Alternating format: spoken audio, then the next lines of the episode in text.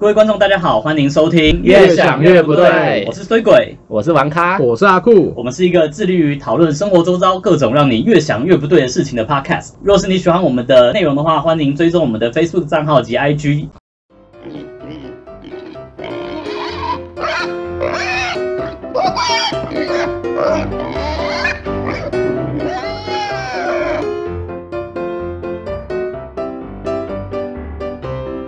今天我们要讨论的话题是红药丸与 PUA。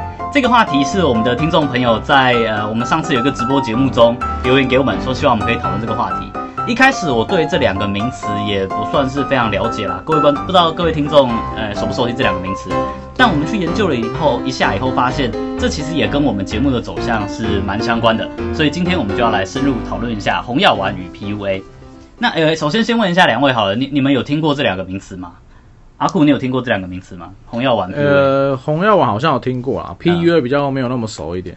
PUA 这个名词比较老了，他以前有一本很有名的书叫做《把妹达人》，还是《把妹圣经》，好像叫《把妹达人》对，《The Game》啊，那个时候那个本那本书叫《The Game》这样，是那里面研发出来的这样。嗯对，那红药丸是最近好像那本书也叫做红药丸这样子吧？是吗？王卡有看书对不对？对，那个水鬼有买一本书逼我看，我们是有做研究的啊，各位听众朋友，我们是我们不是一个随便信口开河的一个节目，我们是有做功课的。对，就是还是会念一下书，然后了解一下这个东西到底在干嘛。嗯嗯嗯，那所以你之前有听过红药丸跟 PUA 这两个名词吗？其实没有，哦，没有吗？对，就是我以为你会听过哎、其实我看了红药丸的书，我就我觉得我其实在实践红药丸的理论哦，那 PUA 呢？，PUA 基本上是天生的。哦，没关系。关于这两个名词的内部意义，我们接下来会一一跟大家分享。所以，那我们刚刚在问了一圈了以后，发现大家其实对这两个名词原本呢、都不太熟。但是，因为我买了一本书给王咖看，所以我们现在来看看，我们来读书报告一下。王咖，那你看了这本书以后，你要不要跟我们分享一下红药丸是什么样的概念？呃，基本上红药丸，我觉得它的理念主要是在鼓励大家在追求异性的这条路上，要利用自我充实的方式，自我充实。对，就是自我充实的方式去成长，然后来吸引女生来喜欢你。可是那这不是废话吗？哪一个怎么样把妹是不用？因为因为像 PUA，它主要是讲技巧，它着重在技巧方面，他不管你的高矮胖瘦，或是你的帅度，或是你的背景，或是你有没有钱这样子。嗯嗯，但是红药丸主要就是叫你要好好的充实自己，那里面主要有提到一个呃性价值，性价值、性价值。性吸引力的价值这样。可以算性价值，主要是在说你在两性市场哦哦嗯，中你的价值对，的的价值嘛，嗯。对不对？然后基本上性价值主要是在讲说你在两性市场里面，就是你的价值有多高嘛。嗯。那你的性价值主要有三由三个东西组成，就是你的基因、你的社会地位，还有你的钱。哎，钱跟社会地位没有，有时候你的社应该说社经地位吧，哦，你的社经地位可以，你的符号，你在这个这个社会上你是在哪个地位，不一定你会赚很多钱嘛，哦有可能你是个可能是个外交官，但是外交官不可能比商人有钱吧，对不对？或者是学长，学长可能有一些地位，对，就但是不见得有什么钱，就是好像这种社会地位有点就是给人家有权力的感觉，嗯，对哦，对，所以你说这三根台柱啦，三根梁柱是什么？基因，还有钱跟地位，权力地位，权力地位，哦对。但是这三个，呃好吧，我们一一来探讨好了。诶，钱跟社会地位，这是很多人，不管你是不是为了把妹目的，大家都很希望可以得到的东西嘛。对那基因是不可逆的、啊，你也对没办法改变自己的基因。对那啊，但这样子的话，原本是两个我都已经在追求的事情，然后另外一个是我不可以、不可能追求的事情。对那，讲这个不是白搭吗？呃，他他他其实有个公式，嗯，他是我、哦，你有画一张图表对不对？他你要 PO 上我们的脸书，跟大家分享呃已经一下？PO 已经哦 PO 上我的 IG 了，对 哦哦，对。可是他社会地位，应该说他的公式主要是说社会地位它的加权是乘以一，那其他两两个是乘以零点五，然后再乘上你有多少妹子在你周围，这样它的公式是这样子，然后去算出你的性价，在这个市场的一个性价值。感觉起来并不是一个很严谨的公式。是是不是很严谨公式？但是就是一个但总之，这个公式的变数，这个公式里面的参数就是钱是占，你说一是不是？零点五，啊，钱零点五，然后社会地位一，社会地位一，对然后基因也是零点五，对，然后旁边的妹子是常数，日？对。哦，原来是这样子啊。好吧，那阿酷呢？阿酷，你听完王咖这样的分享以后，你对于红药丸这样子的精神，你有什么样的想法吗？你觉得这个有办法帮助你在往后把妹的日子上更顺利吗？嗯，我觉得是不是要稍微解释一下为什么是红药丸，而不是其他哦，颜色的药丸？，是哦，你有做功课是不是？对对对，哦大家都有我我也有做功课、啊，欸。当然。好，呃，基本上红药丸应该就是来自于骇客任务的一个桥段吧，就是那个时候，呃，墨菲斯问尼欧说，光头黑人，对，就是那个光 光头，也有点歧视，但是 但反正他干那其实对对对对，他真的是对光头，他真的是黑人。但是从你嘴中讲出来，就好像有点歧视的感觉。但不管，反正就是他拿了两颗药丸，要要给这个男主角尼欧说：“诶，你你是要选择就是吞下蓝药丸，然后继续做美好的梦，还是你你决定吞下红色的药丸，然后觉醒来看看真实的世界？”这样。哦，对，所以红药丸其实就是呃，他的理论是从这边而来的，就是他倡导的是说，男生必须要觉醒，看到真实的世界，看到真实世界的运转的模式是什么样。哎，我觉得这个蛮有趣。那我们深入探讨一下这个真实世界跟虚幻世界好了。好，那在这个红药丸理论里面啊，所谓的虚幻世界是什么意思？虚幻世界就是说，母体是长什么样子？母体就已经很明显的跟你讲，它就是母嘛，它就是女生。女生的身体这样的，是吗？对，所以母体的概念其实就是这个呃，这个社会其实现在已经是被一个被女权主义所包围了。嗯，只是我们还活在梦里面，以为以为这个是父权社会。哦，父权只是一个假象这样子。父权，呃，应该说它只是母体社会的一部分呢，但它其实不是占有领导的地位。那有领导地位是有领导地位的其实是女性本位主义。我们所有人男生的存在其实是为了女生而服务。怎怎么说？真的吗？当然，这是这是要吞了红药丸才可以看到的一点。对啊，我想在这个。梦境中活久一点。哦，真的吗？对对对，好好所以那所以呢，所以那在这样子女本位的世界里面，我们是以怎么样的心态、怎么样的姿态在过活的？呃，应应该是说，如果你在梦里面，你是不知道自己在女本位主义的社会里面，你应该还是会有一个幻想，是说我还在父权主义的社会下，哦觉得自己我有一我有一定的权利，我有一定的，我我可以去做一些讨好女生的事情，嗯来换得就是她的青睐。嗯其实这是一个、呃，在这个社会里面的一个幻想，这样。嗯，那准备好要吞红药丸了吗？好，好，那所以红药丸吞下去了。那现在真实的世界，塞岸长什么样子？西安就是？西安，就是说，诶、长长的样子就是，不管你付出多少的努力啊，这些呃女生她她的要求是不会停止。你你并你你付出的一百趴的努力，并不并不会换得就是你想要的东西。女生的要求不会停止。对，你你有办法再更说更多一点吗？怎么说不会停止？呃，例例如说，女女生她需要有一个有一个家，嗯，他就要有一个安全的家嘛。嗯那你身为男生，你就是要去赚钱，要去买房。要去买房子这样子。那她你怎么讲缺买房子，然后特别生气 这样，买房子嗯对，买房子，然后，呃，他缺了可能是呃化妆品，他会会说，哎，你可不可以送我化妆品？嗯，对那他这个需求是永远没有办法被满足的。所以你的意思是说，就是女生在欲望上会是所求无度这样吗？呃，除了欲望上，我觉得权利上也是一样的。权力上，对他们就想要当到要总统了，还想要怎么样更多的权利？没有你当到总统，不见得是每个人都服你啊。哦，对啊，所以红药丸理论有一部分是在说，其实男女平权这一句话，它有点就是活在那个幻想中的一件事情。这样，嗯，其实真实的世界应该是女女权已经大于男权。嗯，所以当我们男生还在帮女生喊说要男女平权的时候，在红药丸的理论里面，这个我们都是一些那个蓝药丸狗这样子。哦，蓝药狗，对，哦，王卡怎么说？我想我想要补充的是啊，就是目前我们现今社会所男性所遇到的问题，其实就是像阿库说的女本位主义当道。那其实这这背后其实是资本主义增值的逻辑在运行的。因为哦因为其实商人都知道说，只要他们不断的下广告，让女生看到，然后男生就会买单。其实最多买女生的消费力很多都是来自于男性，所以诶这个我所以媒体会不断的渲染。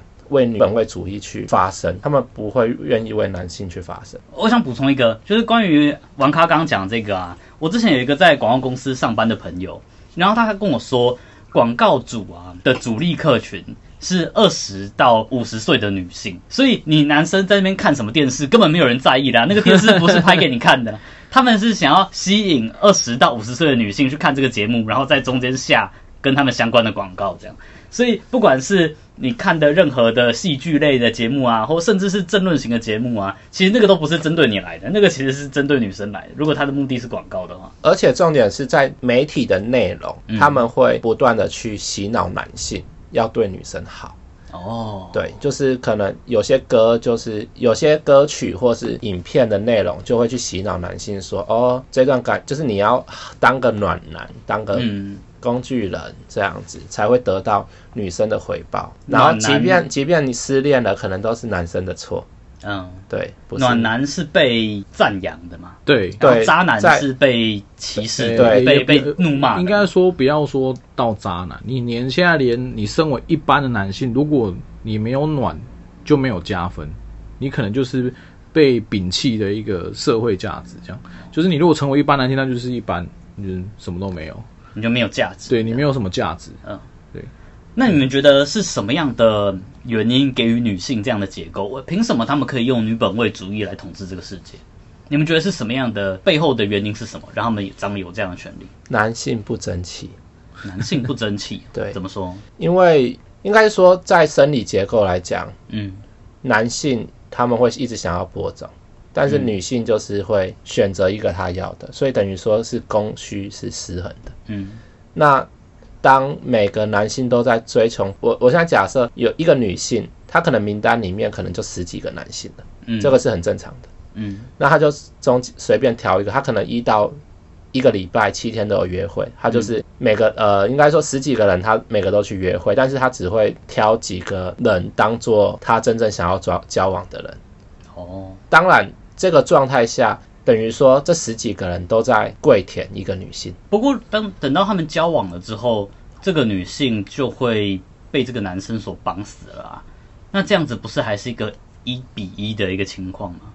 这样子为什么还是会给给予女生超额的权利？但是在两性市场中，单身的人我觉得还是比较多哎。我可以补充一下啦，对我我觉得造成这个女女本位主义一直在扩张的原因，是因为我们男生已经不需要再像以前一样靠着战争、靠着打斗去取抢得你想要的女人。嗯我们开始就是因为大家都是已经是和平社会了嘛，嗯所以我们是透过其他像呃，我们是通过其他的手段来得到女女性的青睐。那那这个其他的手段，呃，你对于一个，因为因为战争对于一般，但应该说对于大家来讲都是一个很简单的事情。战争就是我打你，我打赢了，我就可以得到你所有的东西嘛。包括你的女人，对，包括你的女人。但是现在的社会运行的状态已经不是这个样子。就像王咖刚刚讲了，很很长的时候，是我们很多的男生同时在追求一个女生，她这个女生她有很大的权利去选择她想要跟谁出去，她想要呃给谁青睐。嗯但是这个时候，对于男生来讲，我没有办法透过把所有的情敌全部都杀死来得到这个女生，因为这个女生她不想要看到这么简单的游戏。如果你击败所有的人得到她的话，那她的价值也就是那样子而已。她希望透过奴役你来得到更多的东西。所以，不管是你交往前、交往后，她都有办法透过你来得到她要的所有的东西。但是，嗯，以至少在台湾的社会来说，我们并没有存在非常强烈的男女失衡的现象。所以，如果说一比一的话，并不会真的给女生超额的权利吧。所以，我觉得说，嗯，会给女生超额的权利，是不是骂你们这些男生都想要搞正妹啦？你旁边的那个长得比较不怎么样的阿花、阿咪，不要，你就是要去搞那个比较正的这样嘛，对不对？诶、应该也不是这样讲，应该是说，因为大家都是蓝药丸人啊，没有人觉醒，没有人看到这一点啊，所以你会一直有一个误解，就是说我必须要透过很多追求的手段去得到女生的青睐，而不是强化自己，而不是让自己有一个价值，然后去吸引别人来。可能举个例子会比较简单一点，就像是很常大家最最常做的一件事情，就是我喜欢这个女生，对嗯那我要请她吃饭，嗯。然后我要送她礼物，嗯。我要送她花，嗯。嗯，对。但其实这些都不会帮助你追真正真正追求到女生。这些不会帮助你。对，那什么会帮助你？这个我们可以请王咖来分享一下。哦，好，哎，那我们先总结一下上述的这一段红药丸、蓝药丸的事情好了。所以根据我们讨论到现在的一个结论嘛，蓝药丸是一个活在自以为还是父权时代下的一个幻象，就你以为说哦，我还是很有权利的，我对女生好是我对她好，是她应该要感谢我。殊不知，你吃了红药丸以后，发现你之前昨日的种种，只是一个奴隶的行为而已。你像是被插着管子，被母体上插着管子，只是为了发电，为了赚钱，以后来买一些礼物送给女生的一个这个胚胎奴隶这样子。你只是一个发电机，你是一个贱种这样。这就是红药丸、蓝药丸的一个一个幻象的破灭这样。那我们现在吃了红药丸了，OK，好，现在大家三位，我们现在都吃了红药丸给丸，我一点水。好，来，那我们现在吃了红药丸了以后，我们该怎么样扭转自己的人生，开创一个新的男生找回自己尊严的一个世界呢？王卡，你怎么说？我认为，其实我你买书给我之后，我就其实有在念，嗯，我在念书。对，基于压力，有人买书给你，你还是得 得看，好那我下次买一整本《红楼梦》给你，你要不要看？慢慢看，慢慢看。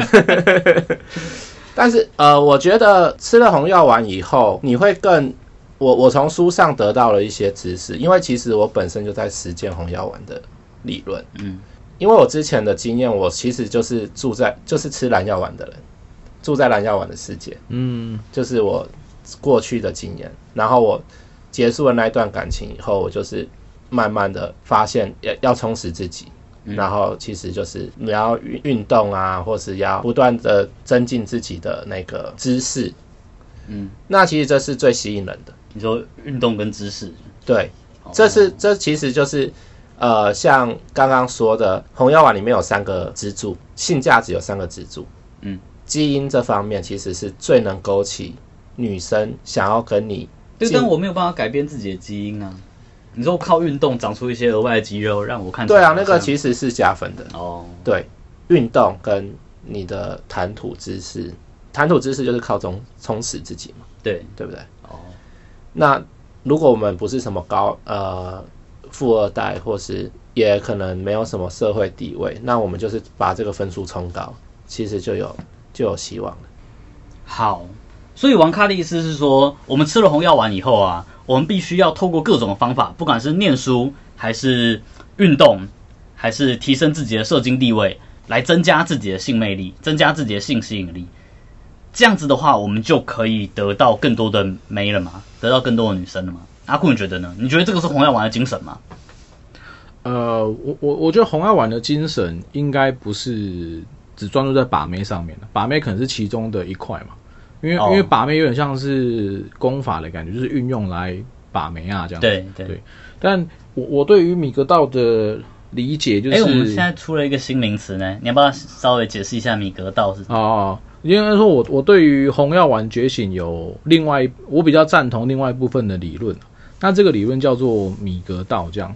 米格道它其实是从这个英文的缩写，就是 Man goes to their own way，所以它是缩缩写简称就会变成米格道这样。哦，男人走自己的路了。对对对对，就是他其实提倡的就是，呃，一样吃了红药丸觉醒之后，我们呃看破就是那些就是以前的美好的幻境之后，那其实接下来该专注的应该是自我价值的提升，嗯，而且呃，应该说米格道它最核心的价值就是说，不要再被女女性所绑架。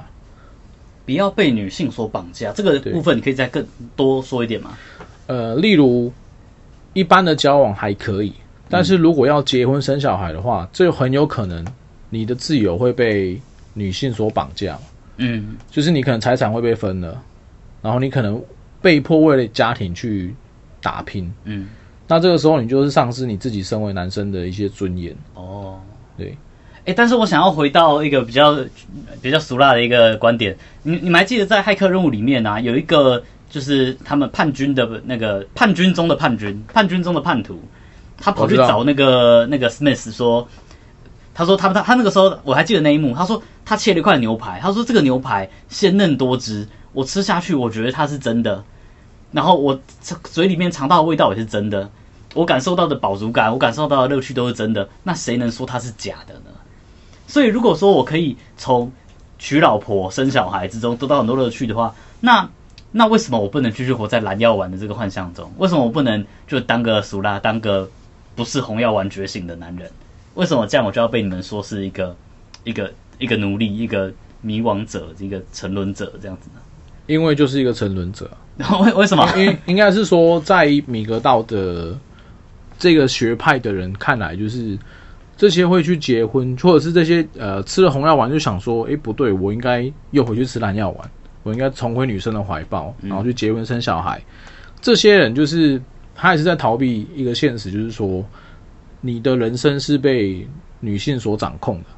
对，但我很享受这对，但是个被女性所对啊，但是你你你我你享受受母体的控制，这样。对啊，那就是你你的自由啊，哦，但是你还就是被鄙视啊、但还是很训炮，对对对对，就是会鄙视。呃可是水鬼，我觉得你会享受母体的控制，是因为你被驯化了，你被母体所驯化了，哦，而不是你本身真正自己想要去享受这个东西。这那个不是真的你，其实不是你的自由是意志啊，你是你被驯经我的快乐不是真的快乐啦，对，就像你你结婚以后的，快乐这样子。你结婚以后，或是你进入一段关系以后，你可能因为一些吵架或是一些冷战嗯之类的一些过程，呃慢慢妥协出来的一个结果嘛，嗯嗯，这是一个驯驯化的过程。你是被母体所驯化的一个人，是哦。嗯对，网络上好像有一个一个说法是，我所谓我这种人叫做紫药丸嘛，对。对的，好像叫因为是你吃了红药丸，但是却又看不透，跑回去蓝药丸，所以红加蓝就变紫这样子，因为你能结到婚，基本上应该是就是你刚刚基因还不错基因还不错嘛，有性吸引力嘛，然后你算是个吃红药丸的人，所以才有人来跟你但结婚并没有真的那么困难啊！你如果没有很挑的话，结婚并不困难。所以我我我是觉得在某个时刻，因因为你刚刚是说你可以从结婚或者是生小孩，假设你得到快乐，嗯。但是他这个快乐不不见得是很持久的，嗯。你应该还会遭遇各种事情去测试你，去去让你感受到不这么快乐。你的那块牛排其实就是一个一一块奖。励一个奖励，哦，就是在这个驯化过程一定会有奖惩跟奖励。嗯，他给你吃牛排，就是你做对了，在这个驯化的结构里，哦，他给你吃牛排是你的奖励，所以你快乐。身为奴隶而不自知，这样。对，嗯所以还以为自己是主人。对对对，所以之后你可能在餐厅洗盘子，然后你又幻想说你吃的那块牛排有多好吃。嗯，对。哎，可是等一下哈，所以呃，我我我想要挑战你们一下，看来你们好像都蛮支持红药丸理论的。我我自己是没有那么，我我支持自我提升啦，但我我没有很认同所谓女本位主义的这样的想法的。我我理解，但是我并没有觉得这是一个多么值得我们所探究的一个事情。但但是我我想要挑战一点，就是如果说我们大家都吃红药丸，假设所有的男生都吃红药丸好了。那我们不就回到了一个男人的战国时代嘛？每一个人都在挑战要自我提升，每一个人都在想说我要变成最有性吸引力、最有性价值的人。那如果我他他妈我基因就是比较弱啦，我就是长得比较矮小，就是长得比较丑，然后我社经地位我爸妈就是不给力嘛，我爸妈就是一个穷人家，那那我还不如回去乖乖当个奴隶，我好像过得比较开心，对不对？又不是每一个吃了红药丸都可以当逆友、哦。我如果吃了红药丸，我是要去那边被那个章鱼咬死的人怎么办？对不对？对，王咖怎么说？我觉得你的说法是对的，嗯但是目前的目前的状况呢，大家都是吃蓝药丸的。哦，所以这个早期投资，对不对？就好像你买直销，你要买在前段，你可以当上线这样。目前就是能觉醒的人其实不多，因为基于我们基于我们社会现在女本位主义当道，加上大众媒体不断的渲染嗯，渲染，所以不会有你说的那种状况。哦，加上这个资本主义的结构不会改变，嗯，对。奴隶不会消失的啦，只有多少奴隶可以变成不是奴隶的自由人这样。你你那个状况是最极端有可能发发生的，嗯，但是现阶段来讲不太可行。其实，在远古时代，应该就是我讲那个状况嘛，对，还是猿人的没错，因为因为那时候没有没有文明嘛，嗯，大家都是靠打架、啊，没有媒体嘛，没有资本主义在后面推波嘛。哦，好吧，所以我们讨论讨论了红药丸，讨论了蛮长的一个篇幅了。其实我觉得这个是比较具哲学意义的一个话题，但是我们把痛调稍微调低一点好了。我们现在来讨论一下 PUA 的事情。PUA 这个东西，它一开始是基于，其实 PUA 它原本是一个美国的一个社群，然后里面有个讨论版，然后它里面有一个所谓的领导者叫做迷男 Mystery 这样子。那嗯，他发明了这个所谓 PUA 的，他们其实就在讨论板上讨论各种把妹的方法这样子。后来他们后来其中有一个人，我忘记他的名字了，但总之他去出了一本书，叫做《把妹达人》。然后在这本书上，他把 PUA 的这个想法发扬光大，这样流传到现在。其实我们生活中也是有会看到不少 PUA 的信徒嘛，他们通常会自称说啊，我我我在玩这个的 game 这样子嘛。那王咖呢？你有你有加入这个社群吗？你是 PUA 的一份子吗？我不是，你不是？我不是。你不是吗？你是说我有加入这个社群？不是啊，就我说你你自觉自己是在实践 PUA 的的是这个游戏嘛？你在玩这个游戏？应该是说我在追求女生的一些过程中，嗯因为我我没有念过这些理论，那我回去看的时候，我就觉得，哎、这些事情其实我可能做过。因为其实你在追求女生的时候，你是需要用一些技巧或是心机的。像什么样？你要跟我们分享几招？其实有一种方式就是，你可以先问对方说，哎、你相不相信星座？嗯。如果对方相信星座，嗯。你就可以问他说，哎、那你是什么星座的？嗯，我是双鱼座的，好，你是双鱼座，那我就会去看双鱼座的人物设定是怎样。是怎么样？可能多愁善感啊，然后浪漫啊，因为因为你相信，所以你会把自己 fit in 到那一个别人说的那个个性或是思想、思考，那你就比较好掌握它了，为什么？为什么这样就比较好掌握？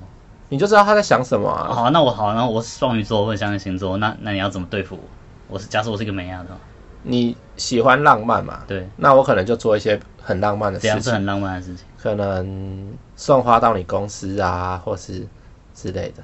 这样很浪漫吗？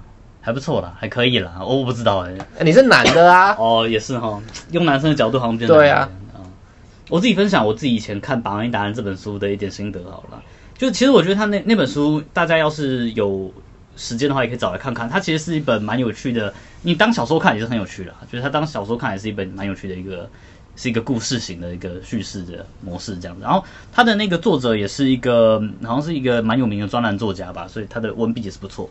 然后它里面其实就提到他原本从他被他女朋友背叛，女朋友还是老婆之类的一个伴侣背叛，然后他接触到了这个 PV 的社群，然后他开始学习这些 PV 的招数，然后最后变成是一个把妹达人这样。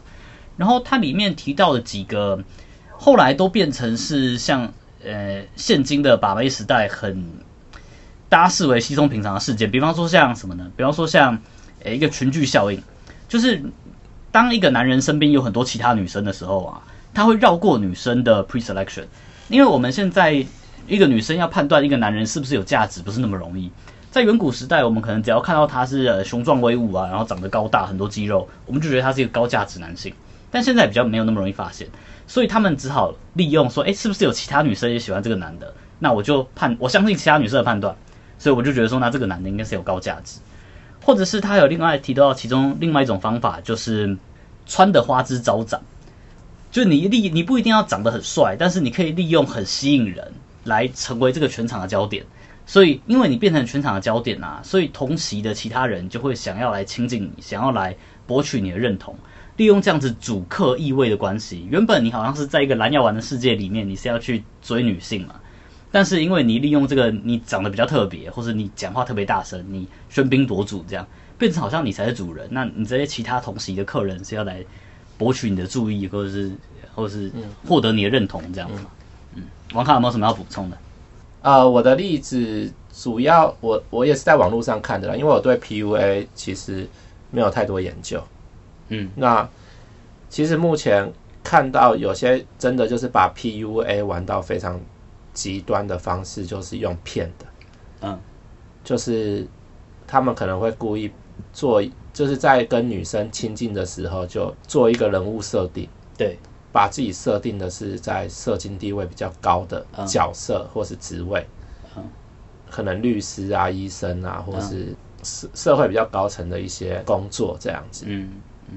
那这种就是一种技巧，去直接吸引女性，嗯，呃，对这个人有兴趣，然后爱慕他。对，因为女生其实是择强的，选择强者的一个生物啦。对，对，哦，嗯，所以这是 PUA 用的其中的手法，嗯，这比较极端的一个方式。这个只是一般的骗子吧？这算是 是 PUA 吗？这也算是一个技巧对。哎、对，等下，我觉得这个有点离题，但我想要跟你们讨论一下，你们觉得这是一件不道德的事情吗？你骗人家说我是律师，然后跟人家上床，这这当然是一个不道德的事情啊。嗯，讲到这个，我我深有所感，就是我我我从来没有骗过啦，我跟每个人讲，我都讲真的，但我有时候不免会觉得啊，要是我骗的话，会不会就好了？我有把过没把没失败过嘛，然后我有时候会觉得说，哎、他是不是瞧不起我的学历，或瞧不起我出身，或瞧不起我的什么别的东西，职业什么的，然后我是会心里默默会觉得说，干，早知道我就骗就好了，反正你们就是这么肤浅的人嘛，你们就是看到医生你们就贴上去嘛，你们就是看到是外国人你们就贴上去嘛。如果你们这么容易就被这个文凭主义、被这个 credentialism 吸引的话，那为什么我不能拿来骗你们？对不对？对不对？这个这个可能要留到那个西西亚。没有，这个跟 C C R 没有关系。我讲的这是文凭主义，文凭主义是是一个你你虽然觉得我这个人言语无味，然后才貌不扬，但是你偏偏就是看上了我这张牙医师执照，你就觉得好像可以跟我上床。那我自我跟你上床是刚好而已吧，对不对？你如果就是这么肤浅的人，那我用张假的牙医师执照，我跟你上床啊。如如果你的目的是想要一夜情的话，那当然你可以用骗的啊。嗯，对，但是最终，呃，应该说男女交往最终目的都不会只是要想要上床，但是你如果只是想要利用这一点去狩猎的话，那是可以，但是就是有道德上很很严重的瑕疵啊。真的吗？你觉得这是很严重的瑕疵吗？在我看来是一点点的瑕疵而已。因为你是用互换的感觉嘛，啊因为你就啊，你就是这么肤浅，那我就用这么肤浅来骗你这样。好，那嗯，上述我们这样子介绍了一下所谓的 PUA 之后啊，其实我觉得我们都是好人啦，我们其实跟 PUA 没有那么直接的关系嘛。不过我还是问一下阿酷，所以你对于 PUA 这样子的行为模式，你有什么样的看法吗？呃，因为 PUA 就是专注在呃一些技巧，就是把面的技巧上面。。对，但是我看完红药丸的理论你又，跟米格道之后，我还是比较偏向米格道这一派的人。这样，嗯我我觉得不管是你要追求女生，或者是呃，你希望跳跳脱出就是被人家掌控的方法，其实就是呃充实自己嘛。当你增进自己，让你自己越来越强大的时候，你就不会被这些外部的因素所影响。外部的因素就是美亚是，对，就是我就是一个很强的人的话，那你你这个没要用什么手段对我来讲都都没有用，嗯，因为第一个我有自己的事情要做，第二个很多人会看到我的价值，哦，对，所以变会变成反过来是这些对我有兴趣的女生会来追求我。对，所以，呃，我蛮认同在米格道里面讲的一点，就是你你必须要找到你自己人生的价值，然后当你找到自己的人生价值，一直去持续提高它的时候，呃，那不管是把妹也好，或者是你的人生也好，都不会再被其他的这些女本位主义啊，或者是社会的这些风气所影响，嗯，因为你就是做好你自己就对了。做好自己就对了啦。对，好，所以我们今天讨论了从一开始的红药丸到 PUA 到后来的米格道，我们讨论了这么多的东西啊，其实都是一个男生活在这样子的一个女本位叙事、女女本位主义叙事的情况下受到的压迫而产生的一个反扑。这些反扑让我们觉得越想越不对啦。我们觉得说，哎，怎么回事？为什么我们好像过得越来越没有尊严？然后我们好像活在一个虚幻的假象之中。所以，女权当道，一起吃药，这是我们今天的主题。我们一起来喊一次：女权当道，一起吃药；女权当道，一起吃药。好，谢谢大家今天的收听，下周同一时间欢迎继续锁定《越想越不对》，拜拜拜拜拜。